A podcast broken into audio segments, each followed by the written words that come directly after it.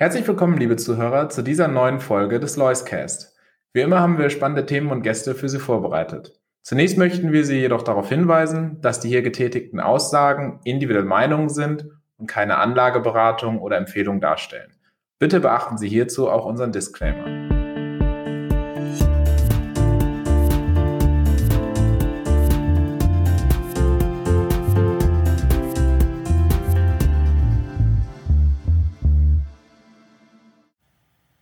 Schönen guten Tag und herzlich willkommen zu einer neuen Folge vom Loiscast.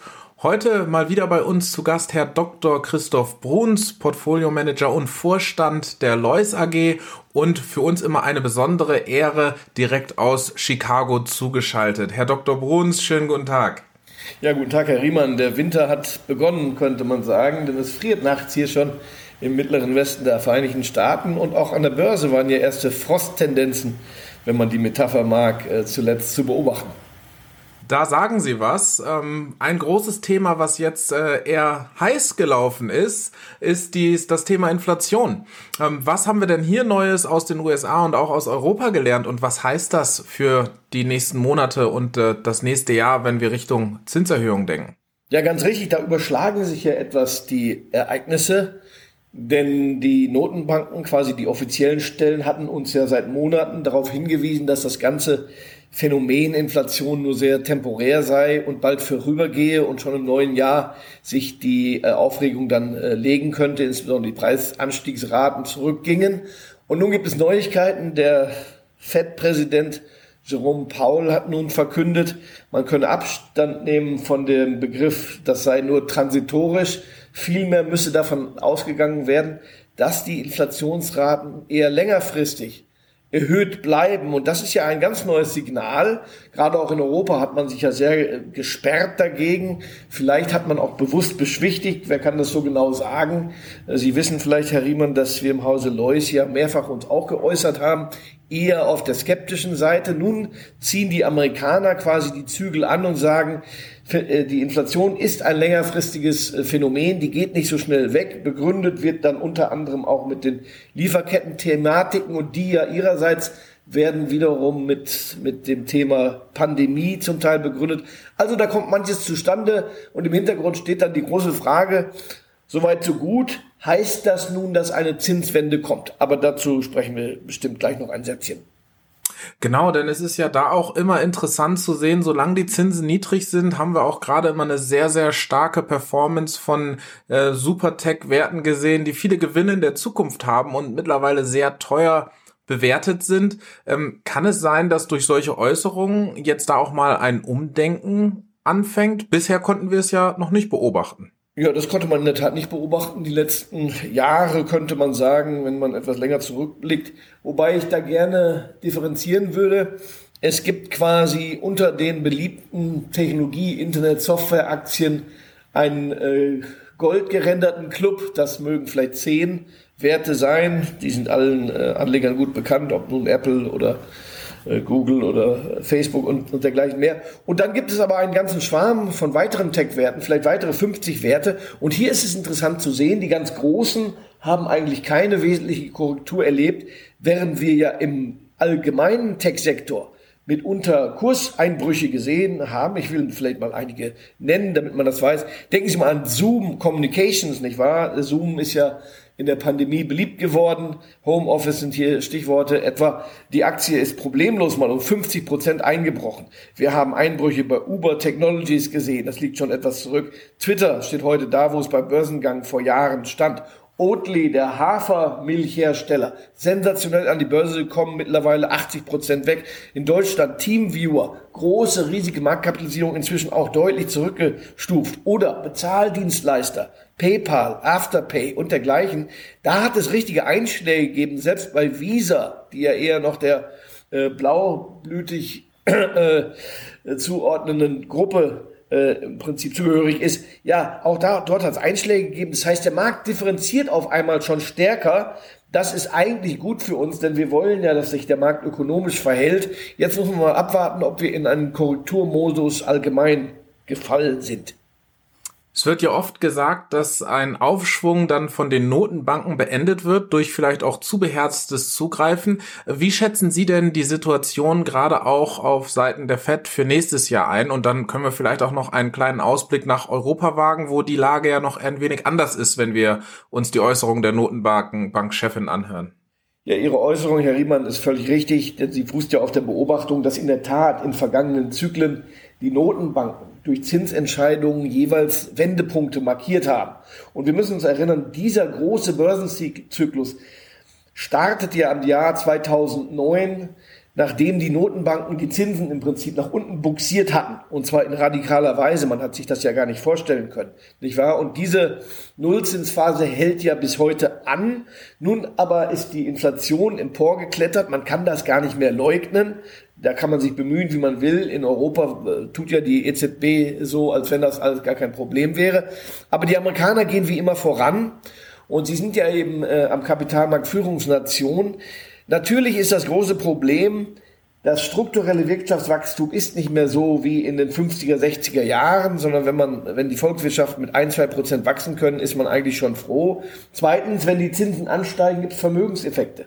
Und das kann gerade den Amerikanern nicht lieb sein, weil die Aktienanlage ja sehr weit verbreitet ist, gerade auch in den Pensionssystemen. Das heißt, man würde dort einen Vermögenseffekt, einen negativen Effekt auslösen, weshalb ja die Notenbank in einer Zwickmühle ist. Es sieht jetzt so aus, als würde die amerikanische Notenbank eingedenk meiner eben genannten Argumente mit größter Vorsicht in homöopathischer Art und Weise ein Signal setzen wollen, dass die, die, der Zinszyklus nach unten beendet ist, dass man aussteigen will, aber nur langsam aus den Anleihekäufen und dass man versuchen wird, gemählich, da reden wir über die nächsten zwei, drei Jahre, in eine gewisse Normalität zurückzukehren. Sehen Sie denn mit diesem Ausblick Gefahren im nächsten Jahr oder sagen Sie, nein, das kann doch noch alles weiterlaufen, weil wir haben auf der anderen Seite ja immer noch auch ein sehr, sehr stabiles Wirtschaftswachstum? Ja, stabil, äh, sagen wir es mal so. Dieses Jahr ist keineswegs so gut gelaufen, wie man gedacht hat. Das hängt mit dem mit der Delta-Variante der Corona-Pandemie zusammen. Jetzt haben wir da ein, eine neue Variante. Man muss mal schauen, wie die Auswirkungen sind. Sie waren ja schwerwiegend. Denken Sie dran, Anfang des Jahres wollte man in Deutschland um 5% wachsen. Bruttosozialprodukt. Es sind 2,4% geworden ungefähr. Das ist wesentlich magerer. Aber es verlagert sich quasi der Aufholeffekt dann hoffentlich in das nächste Jahr. Davon geht man einstweilen ja aus. Also müsste ein gutes Wachstumsjahr anstehen.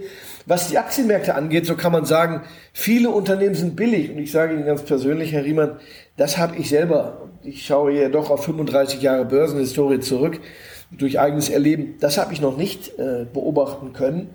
Wir haben eine super Hose seit vielen Jahren und zugleich viele billige Aktien. Das liegt an einer Vernachlässigung auf der einen und eben an einer Überbeliebtheit auf der anderen Seite. Man kann beherzt heute Aktien kaufen, man findet auch günstige Aktien, allerdings findet man sie gerade nicht dort, wo die meisten Gelder eben hingehen. Und das sind, ist nach wie vor eigentlich ja seit vielen Jahren in die großen Tech-Werte. Das ist die große Gretchenfrage, ob sich hier eine Ökonomisierung, eine Nivellierung äh, ergeben wird. Ich würde meinen, das muss eigentlich so sein damit die Börse rational bleibt. Aber seit einigen Jahren sehen wir, das Geld will eigentlich in die nach wie vor beliebten Tech-Werte. Der Grenzinvestor muss also wieder ein wenig mehr auf Rationalität achten. Dagegen spricht natürlich ein wenig das ETF-Argument. Sehen Sie hier auch Gefahren oder Ineffizienzen? Ich sehe große Ineffizienzen, denn es wird ja überhaupt nicht ökonomisch gehandelt. Man kauft Dinge, weil sie Mitglied in einem Index äh, sind jede schwäbische Hausfrau ahnt, man kauft eigentlich Dinge, weil man sie nächst, erstens auf äh, Qualität prüft und weil dann der Preis zu dieser Qualität gut passt. Ja, das wird mitunter beim Indexthema ja völlig vernachlässigt. Das macht mir Sorgen. Mir macht auch noch ein zweites äh, Sorgen, Herr Riemann.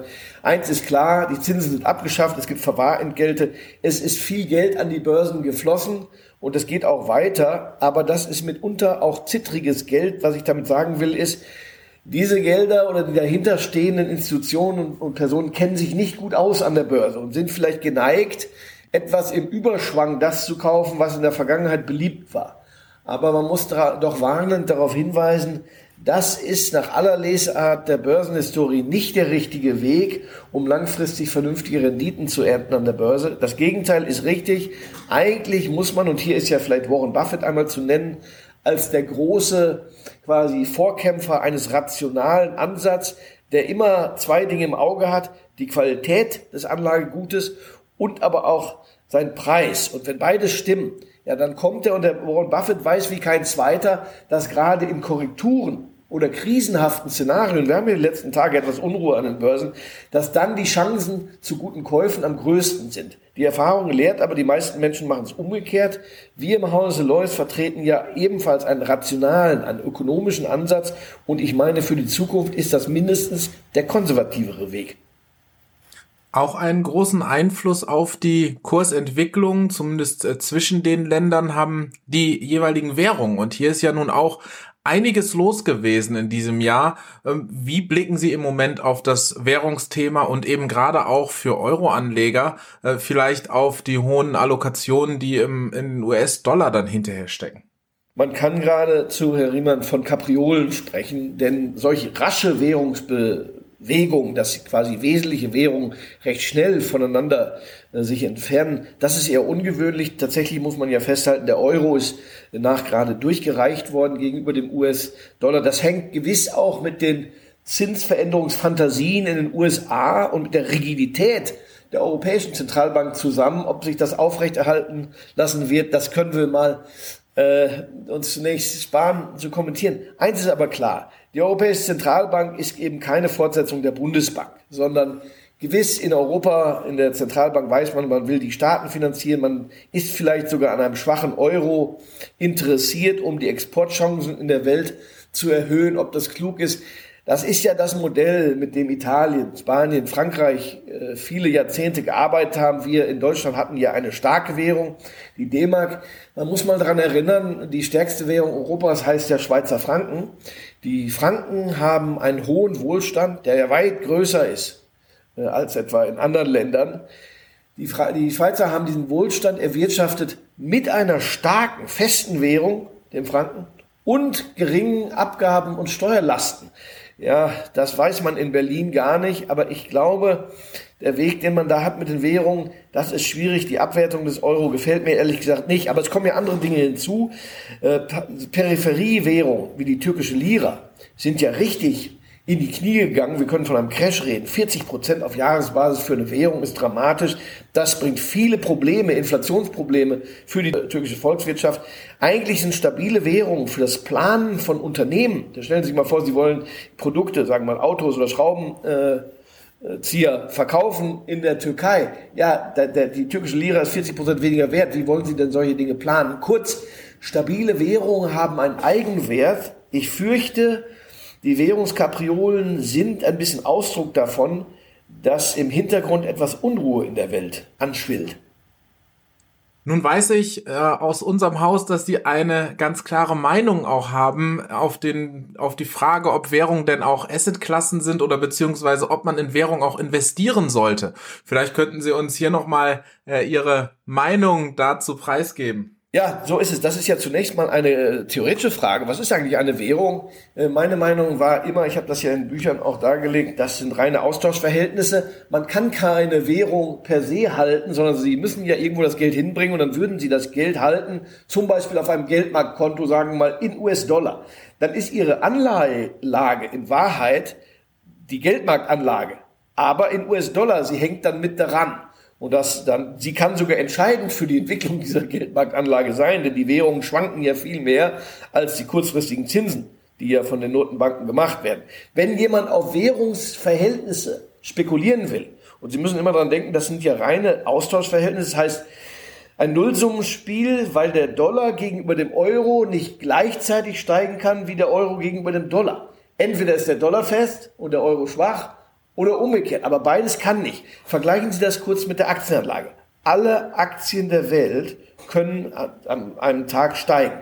Kann man das Gleiche sagen über die Währung? Können alle Währungen der Welt am gleichen Tag steigen? Nee, das geht nicht. Es sind eben nur Austauschverhältnisse. Entweder ist der Dollar stark gegenüber dem Euro, dann kann nicht zugleich auch der Euro stark gegenüber dem Dollar sein. Aber wenn man spekulieren will auf Austauschverhältnisse, in diesem Nullsummenspiel. Ja, dann kann man selbstverständlich auch Derivate nutzen, sagen wir mal, einen Optionsschein auf etwa fallende oder steigende äh, Währungsparität. Das kann man ja machen. Ist das nun klug? Nein. Im großen Laufe der Jahre Vermögen wird angehäuft durch Beteiligung an der Wirtschaft, nicht durch Beteiligung an Austauschverhältnissen wie Währung. Insofern, es bleibt richtig, zumal in Inflationszeiten, Sachwerte zu priorisieren und das sind nun mal Aktienanlagen, ich nenne sie darum dynamische Sachanlagen. Sie haben in der Vergangenheit Spaß daran gehabt, unseren Wirtschaftsminister ähm, einen kleinen Brief zu schreiben und um die Beteiligung der äh, deutschen Bevölkerung am Produktivkapital über das Thema Aktie ähm, zu oder dafür zu motivieren. Äh, jetzt haben wir die Ampelkoalition. Wem schreiben Sie denn jetzt einen Brief? Dem Herrn Lindner oder dem Herrn Habeck? Dem Herrn Habeck äh, muss ich einen Brief schreiben. Er reiht sich ja nun dann ein in eine Tradition von Wirtschaftsministern, die das Thema Finanzmarkt, Kapitalmarkt schmählich vernachlässigt haben, zum großen Schaden der deutschen Bevölkerung. Denn wir wissen ja, man hat jetzt 30, 40, 50 Jahre Aktienrenditen verpasst. Das ist ein großes Problem. Die Grünen sind nie aufgefallen als große Freunde der Beteiligung der Bevölkerung an der Wirtschaft. Sie sind durch ganz andere Dinge eher Verbote aufgefallen. Da wollen wir mal gespannt sein. Ich werde also Herrn Habeck daran zu erinnern haben, dass er auch eine Verantwortung für den Wohlstand der Bevölkerung hat. Und der Wohlstand muss ganz offenbar in der Wirtschaft erarbeitet werden. Wo soll er denn sonst herkommen? Und daran kann man sich beteiligen und daran zu erinnern, das ist vielleicht unsere vornehmste Aufgabe. Man muss über die Aktienanlage, über die Aktienfondsanlage die Menschen mitnehmen, Betroffene zu Beteiligten machen. Ich kann nur sehr hoffen, dass sich das rumspricht. Die FDP äh, hat zwar mehr Wahrscheinlichkeit, das Thema konstruktiv aufzunehmen. Aber ich muss Sie daran erinnern, Herr Riemann, die Regierung Schröder-Fischer war ja auch eine rot-grüne Regierung. Sie war es ja, die zu sensationellen Reformen gelangt sind, auch für den Kapitalmarkt, auch auf dem Bereich Steuer. Insofern, wir wollen die Hoffnung nicht aufgeben. Ich bin auch der Meinung, einer neuen Regierung muss man immer erstmal 100 Tage geben. Dann sieht man, wo die Karre hinfahren soll. Aber Sie können ganz getrost sein, Herr Habeck bekommt bald Post aus dem Haus Lois. Da freuen wir uns schon drauf und wir sind gespannt, was äh, in Ihren Ausführungen dann stehen wird. Zunächst freuen wir uns aber dann auch auf ein hoffentlich ruhiges und besinnliches Weihnachtsfest. Das darf ich Ihnen auch wünschen in Chicago. Ich hoffe, dass die Börsen uns versöhnlich das Jahresende bereiten und bedanke mich für das Gespräch, Herr Dr. Bruns. Ja, vielen Dank.